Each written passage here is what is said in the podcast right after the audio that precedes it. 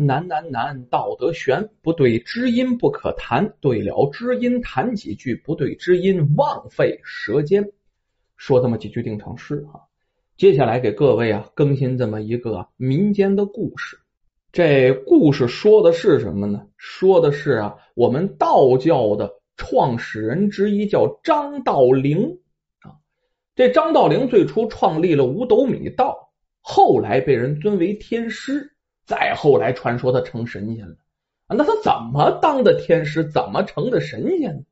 民间一代呀，就流传着这个故事。这个故事在河南一带流行的是非常广泛。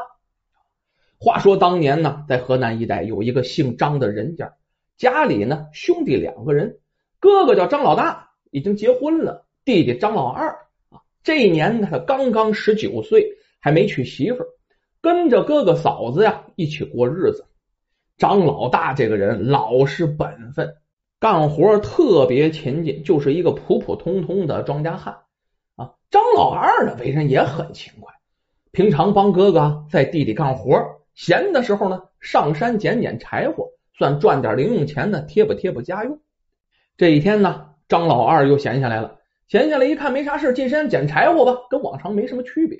哎，没过多久，看见一只红色的狐狸。慌里慌张就跑过来，直冲到张老二面前。哎，跟别的狐狸可不一样啊！这狐狸开口说的是人话：“张家二哥呀，快快救我呀！我事后给必定报报报报报报报答你的大大恩大德。”这嘴都打票了啊！这张老二很奇怪啊，问这红狐狸：“你你你你你这狐狸怎么能开口说话呀？啊！哎呀，你既然能开口说话，这来头不一般呢。”我一个普通老百姓啊，我我怎么能帮你啊？这狐狸说：“嗨，一言难尽呐，这是我的劫数啊！啊，你只要答应啊，不管谁问你，你就说你没看见我，这就行了。”说完了，这红狐狸也顾不得多解释，转身呲溜，这就钻进了张老二的这柴火里，捡了不少柴火了啊！在这张老二的柴火里是一动不敢动啊。没过多长时间，一位猎人蹭蹭蹭就跑来了啊，背着弓箭，拿着猎叉呀，就问这张老二：“呃，老兄有没有见过一只红色的狐狸啊？”这张老二摇了摇头，就继续捡柴火，也不也不理这猎人，怕这猎人看出他表情的破绽。这猎人虽然是有点怀疑，但是看了半天也没看出什么不同的地方，也没看出什么破绽来，只好啊不太高兴的离去了。因为这红狐狸要是真被他抓着了，不管是肉和皮呀，他都是值了银子的。这张老二望着这猎人的背影，眼看他走远了，这才把红狐狸给放出来。红狐狸啊，这时候啊，跟人似的啊，俩腿站起来了，站起身子呀，啊，像人一样作揖拱手，表示以后一定会报答这张老二的恩情。这张老二没把这个当回事儿。摆了摆手，挑着担子，自顾自就回了家了。张老二没当回事。第二天，他又来山上捡柴火，可是这回就意外出现了。这红狐狸早在他捡柴火那地方在那等着了，而且嘴里还叼着一只大肥兔。这一下就明白了，这是作为谢礼呀，把这兔子放到张老二眼前。张家二哥呀，这是我一点心意，不成敬意啊，请你不要推辞。这张老二也是个看快的人，心里一想，确实对这狐狸有恩情，不收不好。反正就是一只兔子的事儿嘛，也没有什么，就点了点头，高高兴兴的收下了这只兔子啊。那拿回家还用说吗？啊，吃顿肉多不容易，这只大兔子做了一大碗红烧兔肉啊，这家人吃的那叫一个香，满嘴流油。从此之后，只要是这张老二上山。这红狐狸就在那等，送他兔子呀、山鸡呀等等这些猎物作为感谢。这张老二也很高兴，也是照单全收。这之后啊，这张老二家里可以说是顿顿都有肉啊，过得是挺高兴。不知不觉就这样过去三个月啊。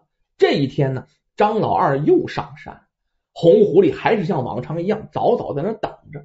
这一见面就开口跟这张老二说。张家二哥呀，从今往后我们就见不了面了。到了告别的时候了。这狐狸一这么说，张老二大吃一惊啊啊，嗯，好好的怎么就告别呢？嗨，我已经度过劫难了，如今呢要上天成仙了。临走的时候啊，送你最后一样东西，看你呀有没有造化，也上天当这神仙。说着呢，这红狐狸从嘴巴里吐出一个葫芦籽儿来，让这张老二回家种在后院里，每天都要给这葫芦籽儿啊浇水，用心打理。这一百天之后，自然会有一番奇遇。说完了，还没等这张老二问清楚呢。这红狐狸化为一股红雾，消失的无影无踪。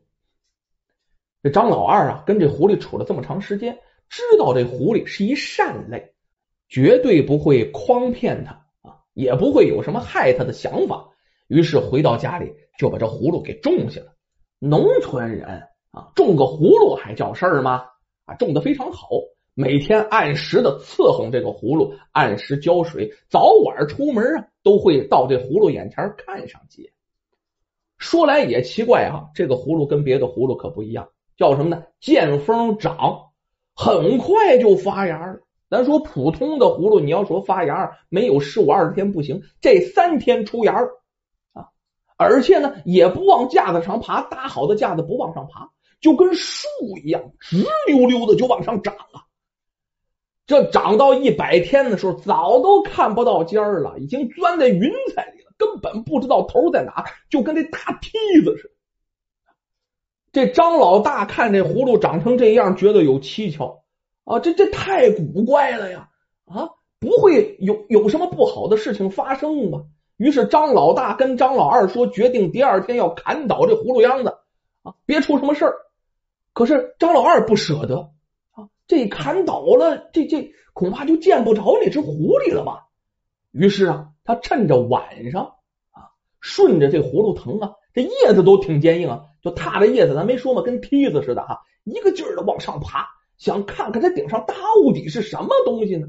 啊，这出于这好奇心，爬呀爬呀，爬的越高，那风越大呀。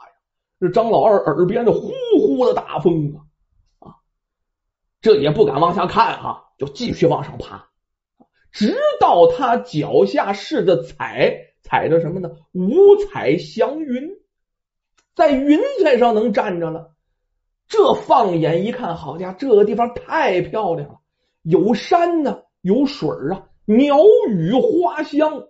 这鸟没见过，怎么这么好看？这花也没见过，怎么这么香？哎呦，我天，这是哪儿仙境吧？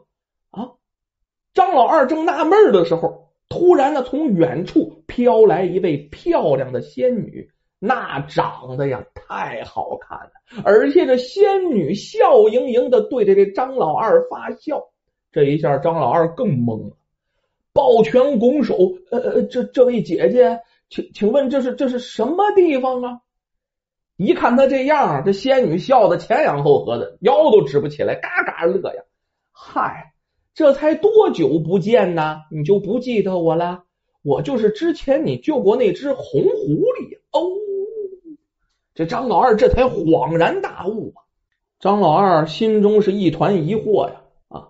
正想请教这里是哪儿啊啊！上这儿来我再怎么下去呀？正想问个清楚的时候，没想到这仙女啊，哎，也没什么忌讳，拉起张老二的手就跑啊，跑的这个快呀！啊。这张老二一小伙子愣是跟不上他，在后面啊绕绕的被拖着跑。这仙女一边跑一边说：“赶紧赶紧跟我来呀！这天宫如今呢有一个职务空缺，掌管人间降雨的雨神呢还没有合适的人选呢。玉皇大帝可说了，谁先到位就把这位置给谁啊！我本来可是相中这个职位的，但是你是我的救命恩人呢，我把这职位啊让给你得了。”说着，这仙女带着张老二就来到了降雨殿。只见呢，周围竖立着八个石柱，这代表着八个方向。正中央有一块圆柱石头，上面摆着一个方方正正的水碗，里面装着呢半碗水。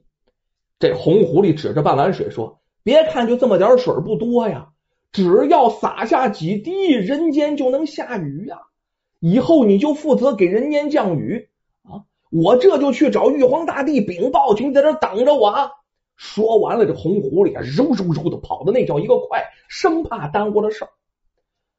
这红狐狸一走，张老二就试着朝八个方向洒了几滴水，心里琢磨着：他上天的时候，这人间好多地方都闹灾害呢，这点水，这能解除了旱情？这哪够去呀？啊！于是啊，这一着急，当下把这水碗直接扣过来了。这一下啊，全部的水都洒向了人间。张老二本以为自己为天下百姓做了一件好事却不知道惹下了塌天大祸。怎么回事啊？这半碗水呀，那那不是半碗啊，这半碗水是四海之水呀。水太多了，这全泼下去，顿时引起了滔天巨浪，暴雨连绵，洪水肆虐。这人世间到处都是啊，哭喊之声，老百姓这卡场受了罪了啊！那这事能完得了吗？玉皇大帝那头气的胡子直抖了，都都都都都都说不出话来了，勃然大怒，眼瞪多老大呀！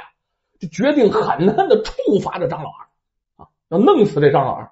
幸亏那红狐狸仙女啊，那不知道说了多少好话呀！最后啊，玉皇大帝余怒未消啊。其实这张老二上了仙界了，已经可以封神了。这刚当神仙没一天，这玉皇大帝就判他什么呢？第二次再把这张老二打下凡间，这个石碗就变成了天师印，送给张老二做法器。到民间干什么？你得干活去。天下有的是祸害百姓的妖孽，你下去就抓着妖孽为民除害。什么时候你把这欠账还完了，你你你自己多的货啊，你把这账给我还完了，什么时候我再允许你是重返天庭？就这样啊，天上少了一位降雨的神仙，可民间就多了这么一位为民除害的张天师。